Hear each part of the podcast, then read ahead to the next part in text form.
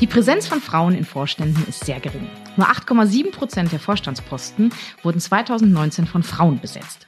Diese und andere Zahlen sind unter anderem Grund für die Adesso She for IT Kampagne und diesen Podcast. Ich bin Christina Grassmann von She for What, She for IT, der Adesso-Initiative für mehr Frauen in der IT-Branche.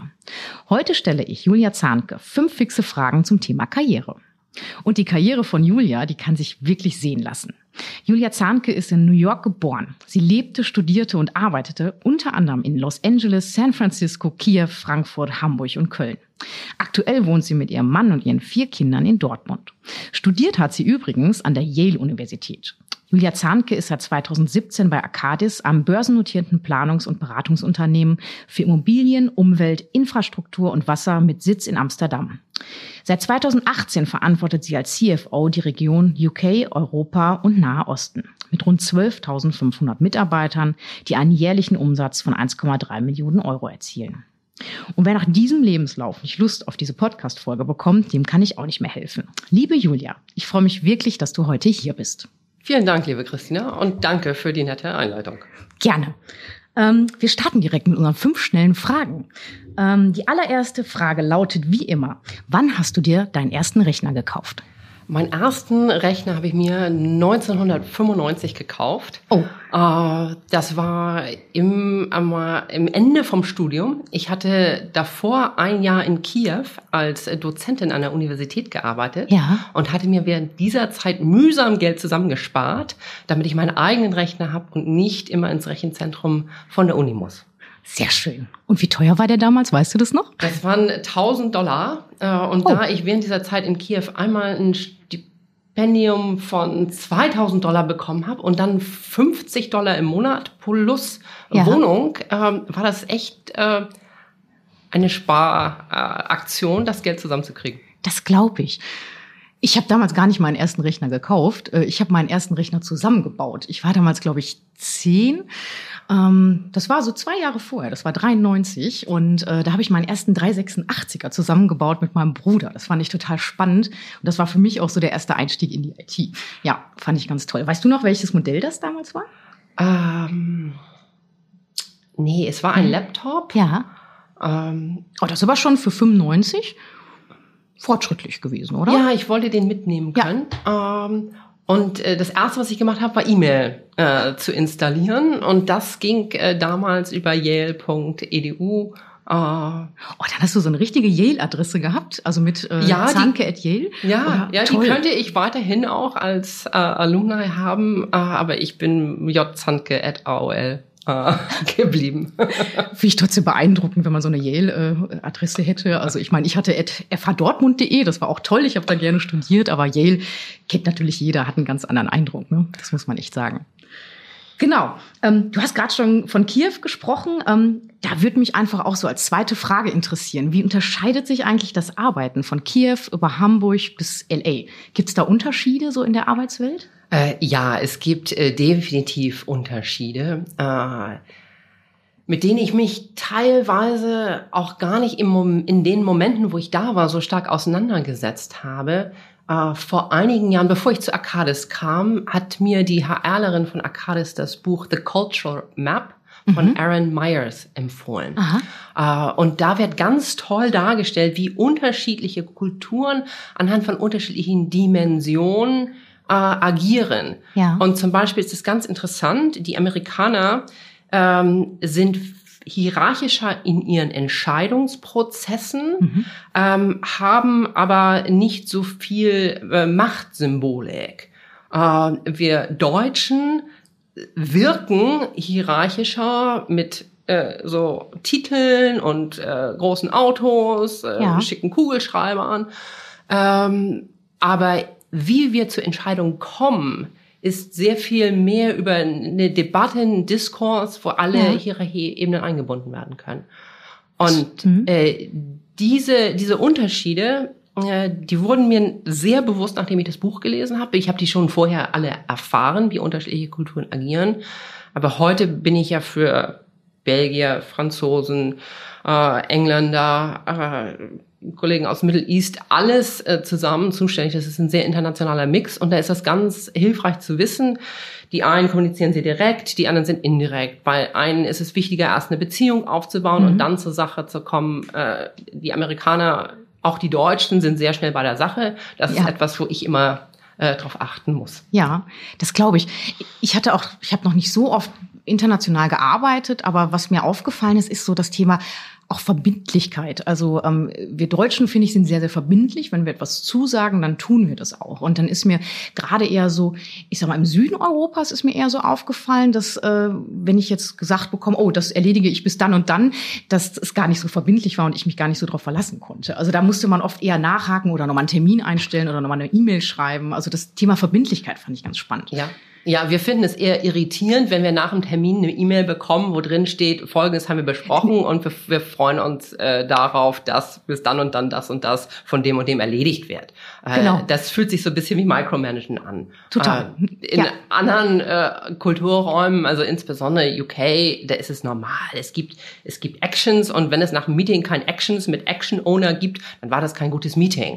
äh, und ja. ich als aus meinem Hintergrund her möchte dann meine Action möglichst schnell erledigen und auch wirklich hundertprozentig machen und wundere mich dann manchmal am nächsten Meeting, ja, grün, grün, grün, wir haben alles erledigt und ich denke, ja, aber da ist doch noch dieses Detail oder jenes, das kann man doch noch gar nicht auf erledigt setzen. Mhm. Äh, also die, die, die Gründlichkeit, äh, das äh, ist ja auch international. Äh, dafür sind die Deutschen auch bekannt. Ja, das stimmt natürlich. Und was mich da noch interessieren würde, wäre so das Thema Kiew, finde ich ganz spannend. Mhm. Ähm, äh, hast du da in Bezug auf dein Geschlecht, irgendwie, dass du als Frau da tätig bist, einen Unterschied gemerkt? Also sprich auch so von den Ländern her, zum Beispiel Los Angeles wirkt immer so sehr offen und sehr mhm. modern. Und äh, war das für dich anders? Wurdest du da anders wahrgenommen oder haben die Leute anders auf dich reagiert als in Kiew? Ah, gut, ich, als ich in Kiew war, war ich, es war Anfang der 90er, da war ich noch sehr jung, da hatte ich nicht so das Gespür für dieses Thema mhm. Mann, Frau und bin ein bisschen blauäugig in die Welt gegangen, nach dem Motto, wenn man alles, wenn man seinen Job gut macht, dann ist das egal, ob man Mann ja. oder Frau ist. Ähm, ich, ich habe es, als ich zuerst in Deutschland lebte, habe ich es empfunden, dass die Trennung auch im privaten Bereich zwischen Männern und Frauen stärker ist, also mhm. diese, diese Rollen, äh, als ich das in den USA mhm. kannte. Und habe meine Schwester auch darauf angesprochen, habe gesagt, liegt das jetzt daran, dass ich nicht mehr im Studium bin, äh, wo Leute sehr weltoffen äh, und äh, inklusiv ja. äh, handeln, äh, oder ist das auch wirklich im, ich sag mal, normalen Leben in den USA so? Ja. Äh, ja, meine, bei meinen Kindern, die waren im Kindergarten, dann gab es einen Arbeitsdienst, wo mhm. wir äh, im Garten äh, Sachen gemacht haben.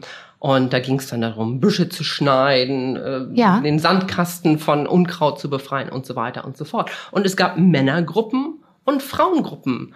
Und es war jetzt nicht so, dass die Männergruppe jetzt etwas gemacht hat, wo man sagen würde, ah, das ist so super mhm. körperliche Arbeit, das können die Frauen nicht. Aber diese Gruppierung gab ja. es einfach. Äh, auch wenn, wenn wir gemeinsam mit einer Freundesgruppe im Urlaub waren, das, äh, dass man sich irgendwie so ein bisschen trennte. Ja. Dann waren die Frauen eher in der Küche und die Männer haben sich eher um was weiß ich Lagerfeuer gekümmert. Mhm. Äh, man hat meine Schwester gesagt, nein, das, das sieht sie in USA nicht so stark. Also ich Ach. glaube, diese, dieses Rollenbild von was sollte eine Frau machen, ist in Deutschland doch sehr stark noch verankert. Ja. Auch als ich äh, vor 19 Jahren mit meinem ersten Kind schwanger war und klar für mich war, äh, ich gehe wieder arbeiten, mein Mann bleibt zu Hause äh, mit dem Baby, haben viele gesagt, ach, das geht nicht. Ein Kind braucht seine Mutter. Oh. Mhm. Äh, fand ich erstaunlich. Äh, ich habe gesagt, ich, ich möchte mein Kind stillen, habe ja. ich auch gemacht. Ähm, hab dann nach ein paar Monaten, als ich wieder voll gearbeitet habe, also Mutterschutz plus Jahresurlaub, ähm, habe ich dann die mich abgepumpt. Aber ich finde das toll, ehrlich gesagt, weil gerade solche Vorbilder fehlen manchmal. Also weil oft läuft es dann wieder andersrum. Und ich glaube, wenn wir mehr solche Frauen wie dich hätten, wo wir wirklich sehen, das funktioniert gut und äh, die Kinder haben da auch keinen Knacks von oder sonstiges, äh, ich glaube, dass das ganz wichtig wäre. Weil ich glaube, ich habe mittlerweile entwickelt sich das bei mir im Freundeskreis auch, dass die Männer auch mal zu Hause bleiben und das funktioniert gut. Und die machen das anders, aber genauso gut und liebevoll wie eine Mutter. Und ich sehe da gerade, also ich finde das toll, dass das vielleicht in anderen Ländern, ja, dass wir da schon weiter sind und ja. hoffe natürlich, dass wir da auch in Deutschland vielleicht ein bisschen mehr nachziehen. Ja. ja. Ja, und das ist in, insbesondere auch für die Jungs ganz toll. Als die Jungs klein waren, waren viel die Freunde bei uns im Hintergarten, weil da durfte man auf den Bäumen klettern, da durfte man Fußball spielen. Ja. Ähm, und äh, eine Nachbarin sagte mal, äh, ich muss mir das von deinem Mann abgucken. Ich bin heute vorbei gegangen, kurz nach dem Mittagessen und sagte, wow, du bist schon draußen mit deinen Kindern. Ähm, Super. Äh, das ist ja toll. Bei mir ruft dann immer erst die Küche und dann hat dein Mann gesagt, ach, das Geschirr steht bei mir auch in der Küche rum, aber das mache ich nachher. Jetzt ist das Wetter gut, jetzt bin ich draußen mit meinen Kindern. Das finde ich gut. Ja, so eine gewisse Lockerheit, ne? Das ja. finde ich ganz schön. Ja, das stimmt. Genau. Ähm, ja, da wären wir auch so bei der dritten Frage. Was waren denn so äh, die größten Hindernisse auf deinem Karriereweg? Ja, wahrscheinlich äh, das, was ich vorhin gesagt habe. Als ich jung war, habe ich gedacht, wenn man einfach gut ist und seine Sache mhm. gut macht, dann macht man Karriere. Ähm, und eine, eine befreundete Personalberaterin, die Angela Hornberg, äh, die hat das mal sehr schön äh, bildlich ausgedrückt. Die hat gesagt, äh, Karriere machen hat was von Bergsteigen. Mhm. Und man kommt in den Bergen alleine bis zur Schneegrenze. Mhm. Ähm, und dann plötzlich ändert sich die Welt. Dann braucht man eine Seilschaft, äh, dann braucht man Steigeisen, dann braucht man andere, äh, anderes Umfeld. Ja. Ähm, und genau so beobachte ich das viel bei Frauen. Äh, wir kommen so weit, wie wir es mit guter Sachkenntnis, sich um die mhm. Dinge kümmern und die Dinge voranbringen, schaffen. Ja. Ähm, das Netzwerken, das ich bewege etwas nicht, indem ich es selber tue, aber indem ich andere Leute beeinflusse, es zu machen. Mhm. Äh, da tun wir uns noch schwer und das sehen wir manchmal auch nicht als gute Arbeitsleistung. Dann sagen wir, ach, ist ja oft ein Mann, äh, dieser Mann guckt, der schmückt sich nur mit den Erfolgen von mhm. anderen. Ja. Äh, der macht Karriere auf den Rücken von seinen Mitarbeitern und Mitarbeiterinnen. Mhm. Ähm, aber das genau ist ja irgendwo auch die Kunst, in einer Organisation Dinge zu bewegen, ohne dass ich es selber mache. Denn ich habe nicht genug Stunden im Tag, dass ich alles selber machen kann. Verstehe ich total. Also da bin ich, glaube ich, gerade erst. Also ich habe auch lange Jahre jetzt gedacht, ich bin jetzt seit 14 Jahren, glaube ich, in der Berufswelt, ja. Und habe lange auch gedacht, dass durch Leistung und so alles gesehen wird und dass man auch Karriere machen kann. Aber bei mir bricht da auch gerade vieles um.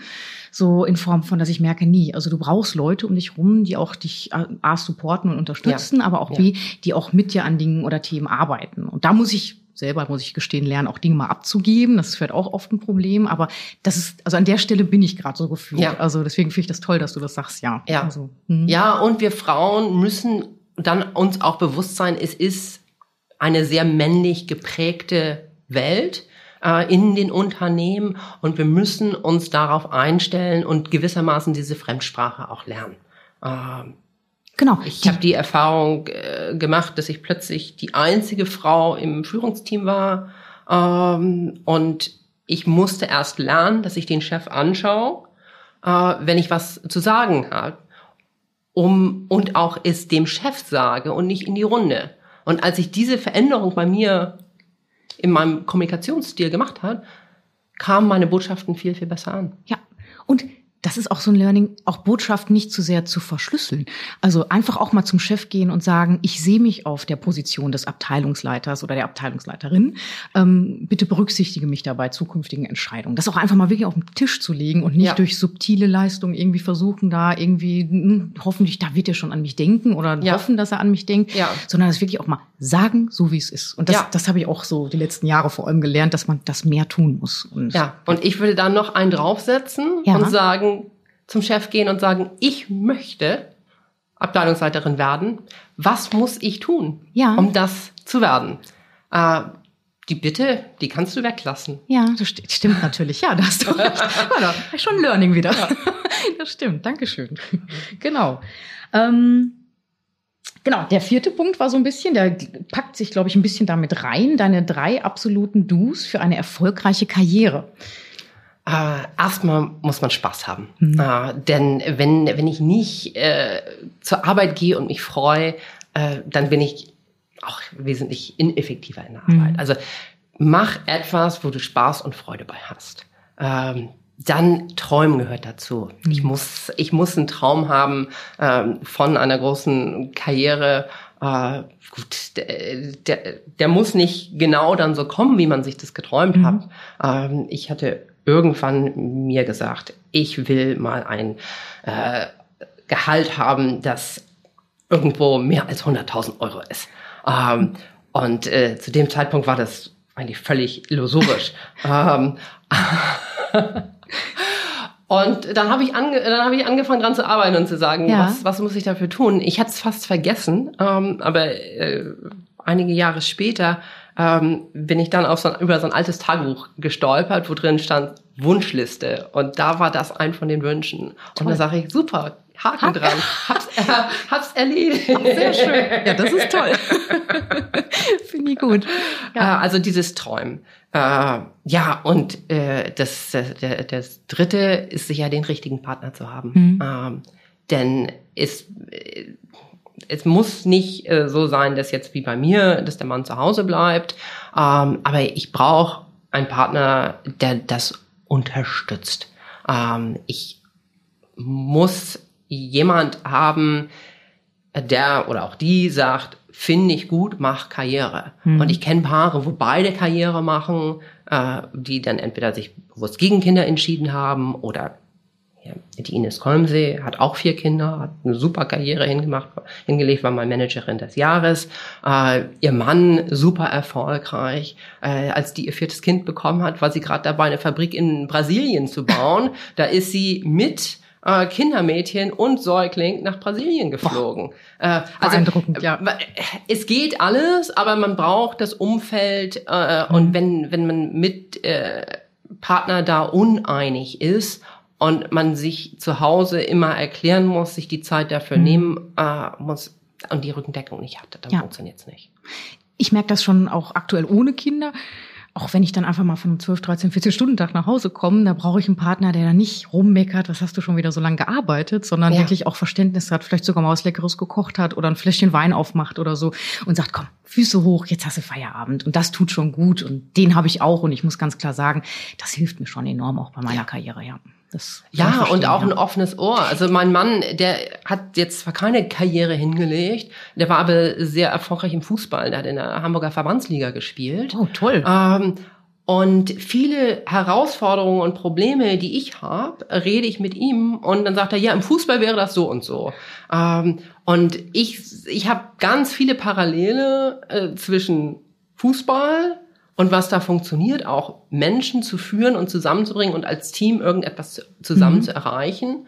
Äh, und im Fußball ist es noch ein bisschen schwieriger als äh, im Berufsleben. Da ist der Trainer meist schlechter bezahlt als die Spieler. ja, das glaube ich. und im Zweifel sagen die Spieler, nee, wir wollen einen anderen Trainer. Ja. Äh, und es wird jeden, äh, einmal die Woche wird gemessen, mhm. äh, habe ich mehr Tore geschossen als der Gegner oder nicht. Ja, da sind die Erfolge einfach zu messen, das stimmt. Ja, ja, aber das ist ganz, für mich ist das ganz hilfreich, mhm. äh, wenn ich ein Problem habe, das nochmal von einer ganz anderen Seite beleuchten zu können und mit jemandem drüber zu sprechen. Ja, vor allem von jemandem, der einen kennt natürlich. Ne? Also ich habe das damals, als mir die Abteilungsleitung angeboten wurde, habe ich dann auch erst mit meinem Mann gesprochen, waren etwas zögerlicher. Mhm. Und dann sagte er, das passt gar nicht zu dir. Ne? Du meckerst, es gibt zu wenig Frauen in Führungspositionen. Jetzt kriegst du quasi die Stelle in Anführungsstrichen auf dem Silbertablett serviert und du zögerst, ruf sofort deinen Chef an und sag ja. Und das habe ich dann auch gemacht und ich bin dankbar, dass er mir so ein bisschen in den Hintern getreten hat. Und äh, ja, das braucht man dann einfach manchmal. Ja, ja und das ist auch ein Unterschied. Äh, sag mal jetzt sehr äh, stereotyp mhm. zwischen Frauen und Männern. Äh, die Männer sagen, ich habe äh, 50 Prozent von dem, äh, was man braucht für diese Stelle. Ja, ich mache das. Genau. Äh, und die Frauen sagen, ach, echt, traust du mir das zu?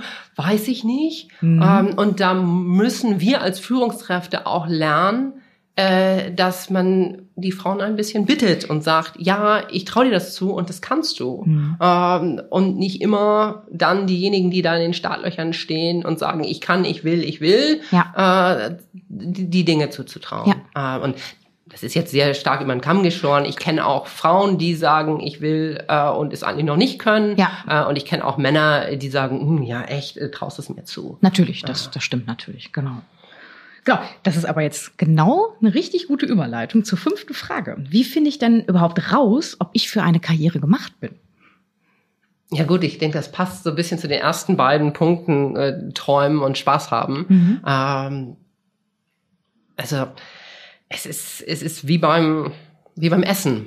Probieren, mhm. und sagen, es schmeckt oder es schmeckt nicht und ähm, mehr von dem nehmen, was, was gut schmeckt. Ja. Äh, also ich, ich glaube ganz stark daran, dass jeder Mensch Dinge hat, äh, für die für die er brennt. Ja. Äh, und wenn man das mit der Arbeit verbinden kann, äh, wo ich sowieso mindestens 40 Stunden die Woche mhm. mit diesem Thema Arbeit verbringen muss, dann ist das eine Bereicherung für mein Leben, ja. äh, aber auch eine Bereicherung äh, für Karriere. Mhm. Selbstverständlich ist mir auch klar, dass nicht alle Menschen Karriere machen wollen und es auch nicht alle können, weil dann würden wir ja alle immer besser, größer, weiter. Äh, und es gibt äh, alle Positionen im Unternehmen sind, sind ganz, ganz wichtig. Äh, Absolut. Äh, manchmal ist es äh, weniger wichtig, wer nun gerade der Vorstandsvorsitzende ist, ähm, sondern wer da gerade am Empfang sitzt, äh, weil die Stimmung mhm. wird wahrscheinlich äh, durch den Empfang mehr beeinflusst, als äh, was der Vorstands- oder die Vorstandsvorsitzende äh, gerade von sich gibt. Da kann ich dir nur zustimmen, ja. Ja, ich könnte stundenlang mit dir weiter quatschen, ehrlich gesagt. Aber es geht ja um fünf knackige, schnelle Fragen. Genau. Und das waren sie auch an Julia Zahnke. Ich freue mich wirklich sehr, dass du heute hier warst und hoffe, dass wir natürlich noch das ein oder andere Gespräch im Nachgang haben werden. Genau. Und Dankeschön an der Stelle.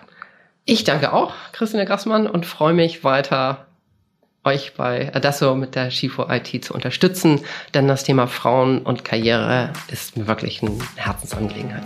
Dankeschön.